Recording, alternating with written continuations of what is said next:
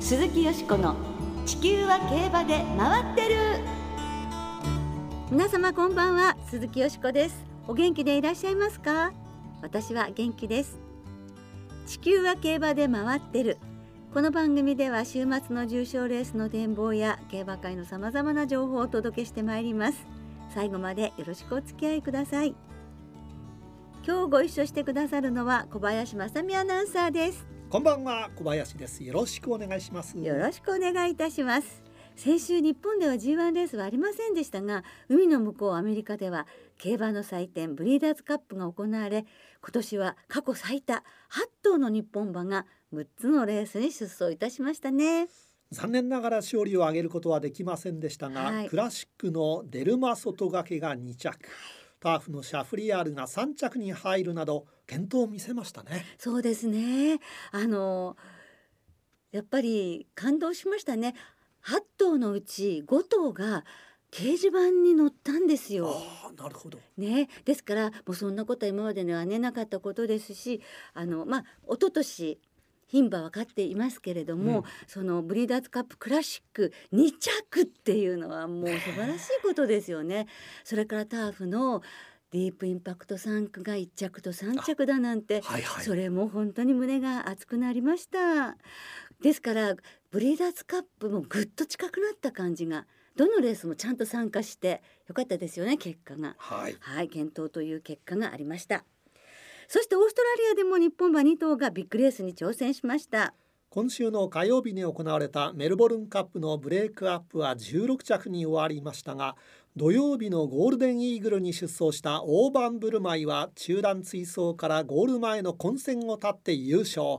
1着賞金およそ5億円を手にしました。5億円です。もこれも竹と騎手にね乗っていただきたかったという思いはありますけれども、はい、でも素晴らしいですよね。本当こういうとこ選んで出たっていうところはすごいですしね。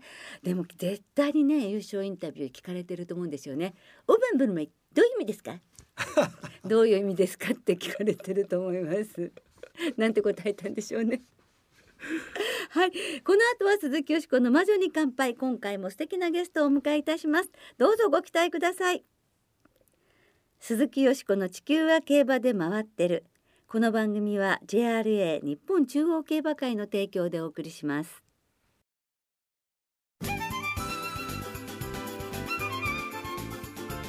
競馬界で活躍する女性たちをご紹介。鈴木よしこの馬女に乾杯。ということで鈴木よしこの魔女に乾杯。今回も素敵なゲストをスタジオにお迎えしてお送りしてまいります。鈴木よしこの馬女に乾杯ではよしこさんが競馬界で活躍する女性をお招きしてご紹介。普段は聞けない話をじっくりお聞きしよう。そんなコーナーです。はい今回は作家の谷川直子さんをご紹介いたします。え大変楽しい方でいらっしゃいますし馬も大好きそして動物も大好きそしてもうとにかく文才も終わりでとっても素敵な女性です。はい、私はあの競馬始めて間もない頃ですけれどもお友達にならせてもらいました。谷川直子さんは大学卒業後雑誌編集者を務めその後小説家エッセイストに2012年おしかくさまで第49回文芸賞を受賞されました。競馬に関する作品も多数発表されていましてエッセイ競馬の国のアリスノンフィクションステイゴールド物語などなど多くの著書を出されています。現在も月刊優駿などに寄稿活躍されています。はい。そしてもちろん競馬ではない小説もお出しになっていまして、えー、お資格様でまあ文芸賞を受賞されましてこれもねあの現代日本のお金振興等ですね。痛快小説となっておりますし断品サロン。そして4月は少し冷たくて世界一ありふれた答え。私が誰かわかりますか？あなたがはいと言うから。そして最新作は愛という名の切り札。これはもう本当にあの繊細で美しい表現で音楽が聞こえてきそうなそんな作品ですが今日はあの競馬の話に絞ってねあのお話を伺っていきたいと思います。はい、はいそれではご紹介いたしましょう。作家の谷川直子さんです。こんばんは。谷川です。よろしくお願いします。お願いいたします。まああのなおちゃんと呼んでおりますので、えー、なおちゃんというふうに呼ばせていただきますね。はい、ではあなおちゃんもそんな感じで、はい、はい、お忙しい中ねスタジオにお越しいただきましてありがとうございました。今週来週と2週にわたりどうぞよろしくお願いいたします。よろしくお願いします。お願いします。はい、あのもちろんね競馬ファンの皆さんはあの谷川直子さんその前は高橋直子さんというお名前でも本やエッセイを書きになってらっしゃってそして今谷川直子さんなんですがあの優春やサンスポでも連載を続けてらっしゃいましたしあの大変楽しくてそしてもう涙が出そうな時もあるようなそういう文章で競馬のことを語ってくださっていらっしゃるのでやはりまあリスナーの皆さんご存知の方多いと思うんですけれどもこういう素敵な女性が競馬を語ってくださってるんですよ文章にしてくださってるんですよということを一人でも多くの方に知っていただきたくて今日お招きいたしました。はいでまずはですねあの競馬との出会いということになるんですが、はい、どうやって巡り合ったんですか？私があの今はもうあの別れちゃったんですけど前の旦那の高橋源一郎さん、はい、さんつけるのも変だけど源ちゃんに連れられて 競馬場に行ったのがきっかけです、えー、それはもう結婚する前で25の時だったんですけれども、えー、どこの競馬場です？えっ、ー、と府中です。東京競馬場、うんはい、それでまあ行って前から週末になると、うん、まあ私はデパートに行くと。ったら女の人がいっぱいいると。この人たちの旦那さんは一体どこにいるんだろうって 不思議に思ってたら、えー、競馬場に行ったらここにいたのか。と思うぐらい男の人の海だおじさんの海、うん、はいおじさんがあんなにたくさんいるところには行ったことがなかったのでびっくりしました、えー、当時あの女性ファンというのがほとんどいなかったので、ね、もう本当にたくさん男の人がいて、うん、ここに集まってたんだと思ってまずそれびっくりしたのと、えー、あと次から次から馬が出てくるのにびっくりして、えー、あと名前がついてるっていうのにもびっくりして、でなんかまあいろんなことにびっくりして、まあ、競馬新聞にもびっくりしたし、まあ、新しい世界で、全く知らなかったんですね。全く知らなかったんですね。うん、だって動物がたくさんいるところに連れてってあげるよっていうかあの一家のお父さんみたいですね。子供をね動物に連れて行ってあげるって言って競馬場を来るっていう。そうそうそうそうです。だからあながち本当にあの世の男性はどこにいるんだろう競馬場だっていうのは本当に子供と一緒に来てたりね。あ間違ってなかったかもしれませんが、でも感動することはありましたかなんか。感動することは、うん、あのみんながオッズ版を見てその暗算してる その時の真剣さに打たれた人ってこんなに真剣になれる 少しねこうね上の方見る感じでね。そう。みんな暗算早いですもんね。暗算早いし、うん、なんかこうあ何買ったの？ってもうその当時は女の子珍しいからもうしょっちゅう声かけられてて何買ったのこれ3号と4号買ったら34も買わないとどうすんの？これ来たらとかみんな教えられるんですこれ縦目って言うんだよとか言って。あとねもうほんとカレー並ぶとね、うん、カツを入れてくれるとかね、ゆで卵を買ってくれるとかおじさんがね知らないおじさんが「今当たったから1,000円これで買いな」とかって お小遣いもらうとか本当今では考えられない。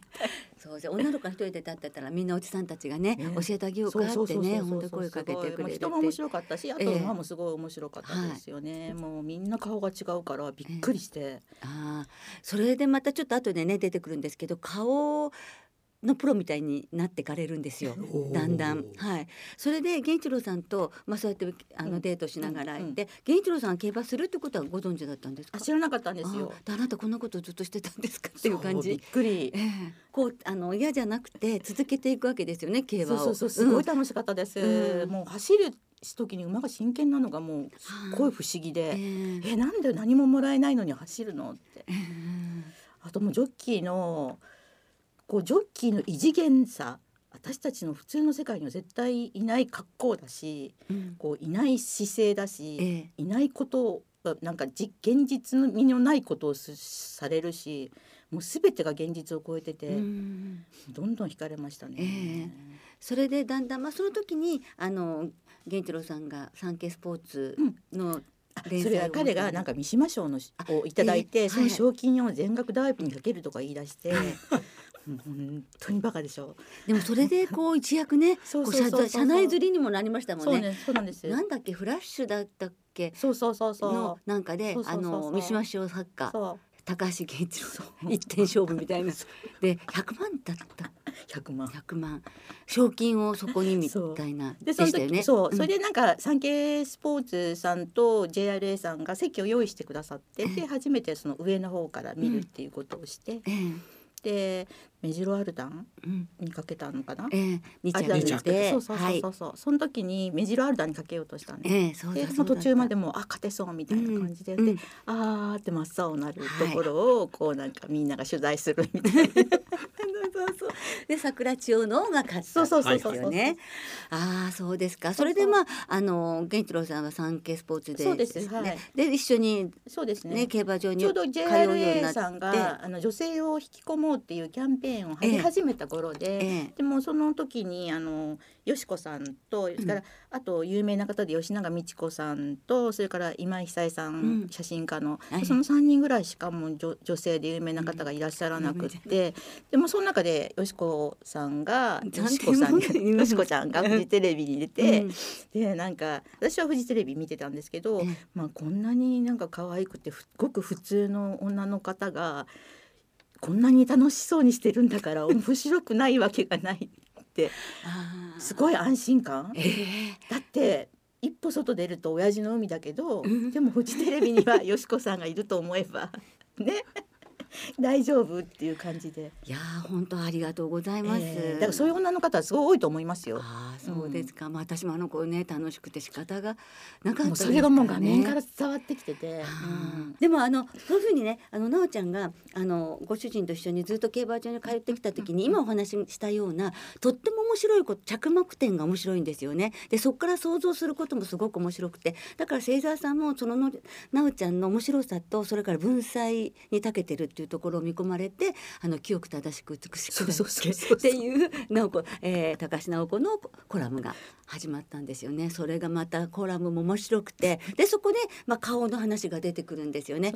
この馬の顔。うん。でこの馬の顔はこうだああだって言ってそれでそれが1985年に初めて競馬に触れ合うんですよね。はい。だから昭和なんですけれども。でその後もうすぐに知り合ってそうですよね。桜町の63年のダービーだから、うんうん。あのでオグリキャップでまた気があったし。で私もなかなかその近くにあのマスコミにはやっぱり他の競馬番組を担当してる女性がいてそういうマスコミにはお友達がいたけれども外部から競馬が好きで入ってこられたっていう方は多分直子ちゃんが初めてぐらいだったのでそうすね。もう嬉しくって、うんうんで年はちょっと若いんですけど、うんうんあの そういうだからすごく気が合うっていうかねそうそうそう。競馬の話をすごく楽しくできたから、うんお友達になって、うん。もう長いねだから35年、なるわけですけど、まあ、それであのあオオークスの時とか、うん。あのはい。全部馬の顔をアイドルに例えてくださいって ねサンスポが言ってなんかね変な企画ですよね。だけど直子ちゃんが「この馬はこんな顔してるあんな顔してる」とかってとにかく上手なんですね例え方が。それでまあボキャブラリーもすごく豊富だし表現力が豊かだからそしてそこから発想することも豊かだからすごく面白いものが出てきてじゃあアイドルにってなってね。でもそれまでもだからどうして私は馬の顔もそういうふうに面白くこう解釈できたりうん。するけど、うん。あのあ今パドック一緒に見てたらずっとあ今ねあのまあこんなこと考えてるよとか言うの言うんですよ。でねもうやだななんとやだだやなってるとかねやる気満々だとかい あのいといとそんな風に解説してくれたりするからすごく面白くて、ね、でもどうしてなんか気持ちがわかるんですか？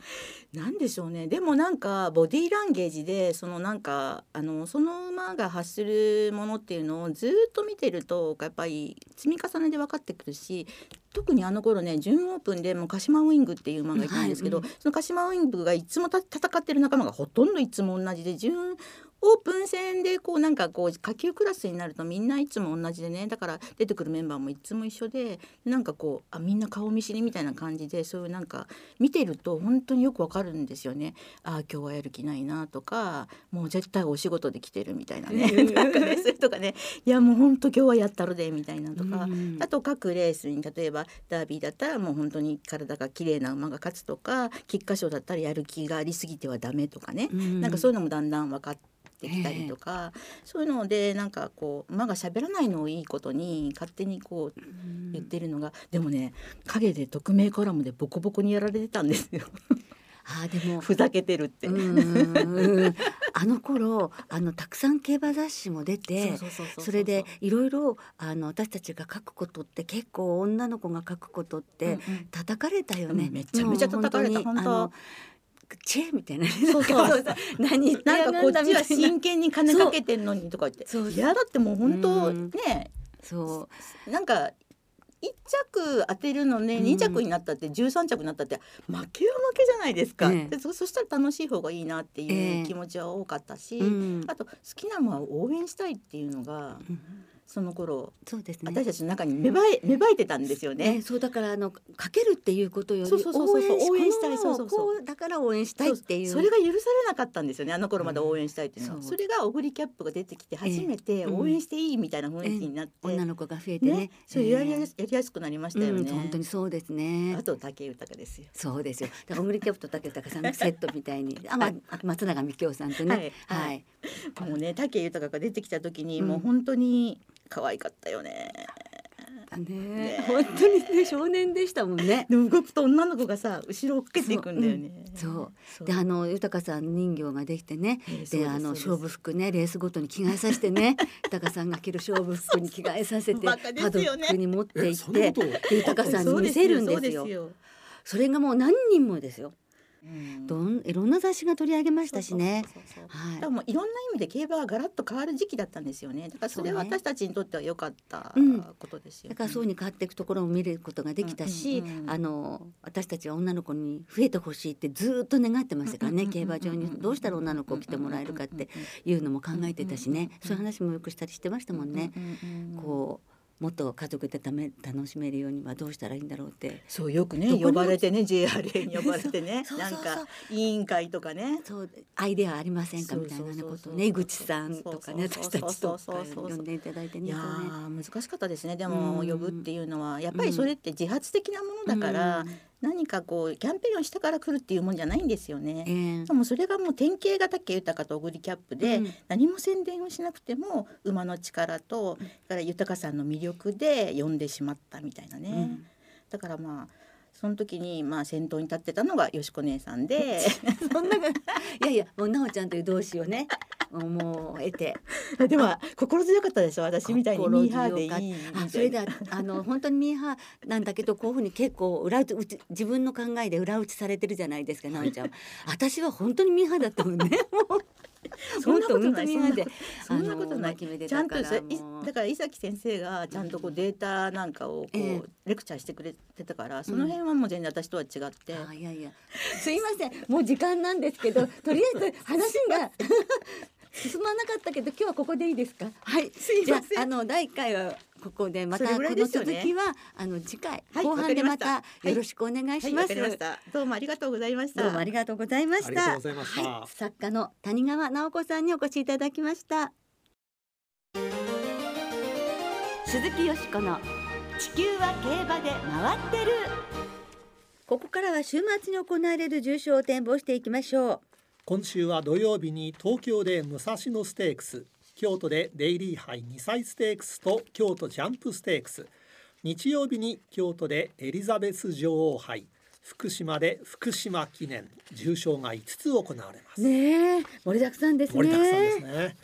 さあでは日曜日に京都で行われるエリザベス女王杯を展望します。はい、えー、今日10日金曜日正午の京都の天候はですね雨雨降ってましたね。芝や八尾もダート主です、はい、そして日曜日12日の京都は曇り時々晴れ。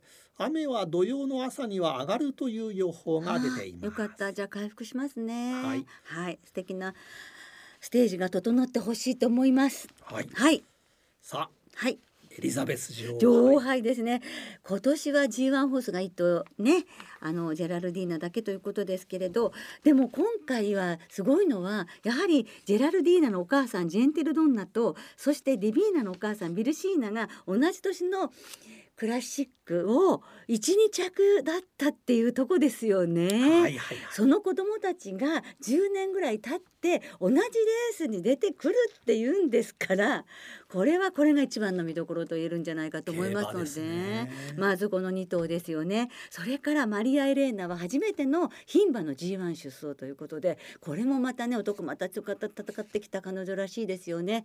安城は三浦康生騎手116回目の G1 挑戦。ほ JRA 初制覇になるかのドラマじゃないですか。うはい。そしてもうこのあのブレイディヴェーグですよね強い3歳牝馬ですよねそして奇跡の妹ビッグリボンですようん。それでエリザベス女王様が亡くなってあの2年目ということのエリザベス女王杯になりますけれどもやはりエリザベス女王様を尊敬の念をねずっと持ち続けるためとそれからディープインパクトというね三代母があのウィンドインハーヘアあハイクレアね、ハイクレアというあの三代母をあの女王陛下が生産されてお持ちになってそしてディープインパクトが生まれたということですのでそういったことも含めて日本の競馬にずっとね残っていってほしいという願いを込めてディープインパクトを母父に持つ馬にいたしました。そうすると今う言った馬馬は大抵入るんですね。ディビーナ、ジェラルディーナ、そして、えーマリア・エレーナ、ビッグリボン。この4頭は母父がディープインパクトということになります。そしてもう1頭はブレイディ・ベーグも入るんです。はい。ですからこの5頭で生まれんボックスにいたします。なるほはい。えーはいはい。でもね、ディープの血を引く馬は9頭出てます。ど。あ、そうです。はい。小林さんは、私はですね、もうそのジェラルディーナ、ディビーナ、はい。えー、お母さんと同じように全く並んで入ってほしいですね。ね、全く並んでゴールイン。見たいですね。同じ枠同じ帽子ですもんね色の。ですよね。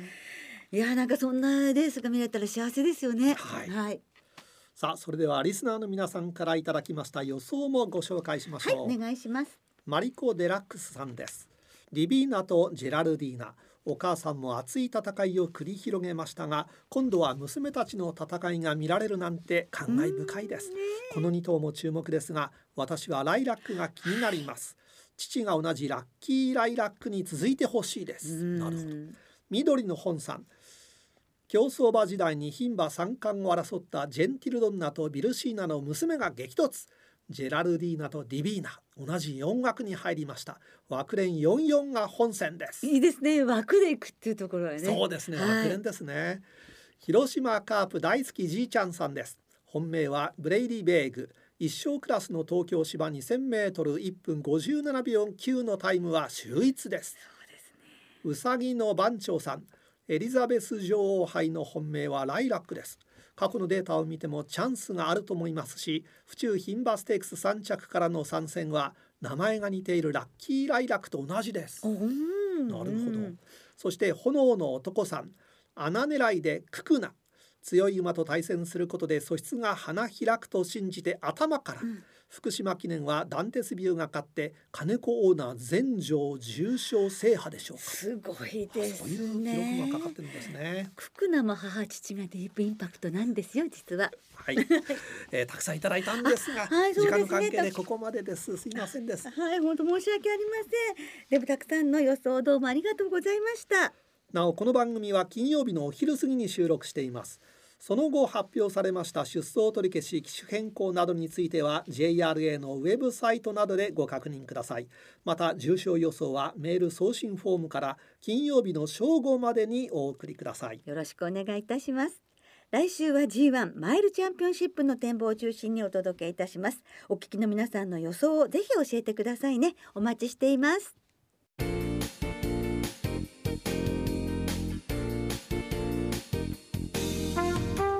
そろそろお別れの時間となりました。今週末は東京京都福島3つの競馬場でレースが行われます。2歳戦は3場で31レース。さあよしこさんが今週注目されている2歳馬は、はい。明日京都芝1800メートルで行われる第5レースです。クイーンズウォークという馬なんですがお兄さんがグレナディアガーズでこの妹はお父さんが絆なんですがまあ両決馬ですよね。単勝で応援しますよ。はい。2歳戦は単勝がお得です。全場全レースの2歳戦の単勝を対象に通常の払い戻し金に売上の5%相当額が上乗せされます。今週も開催競馬場にはネット予約で指定席券入場券を購入された方。当日現金発売入場券を購入された方が入場できます。詳しくは JRA のウェブサイトなどでご確認ください。よろしくお願いいたします。そして土曜日の最終レース終了後京都競馬場のウィナーズサークルで平地障害両方での G1 制覇。平地障害両方での200勝を JRA 史上初めて達成した熊沢重文騎手の引退式が行われます JRA ジョッキー熊沢重文のお姿を目に心に焼き付けたいと思います、はい、それでは淑女たちの華やかな共演はじめ週末の競馬存分にお楽しみください。お相手は鈴木よしこと小林正美でした。また来週元気にお耳にかかりましょう。鈴木よしこの地球は競馬で回ってる。この番組は JRA 日本中央競馬会の提供でお送りいたしました。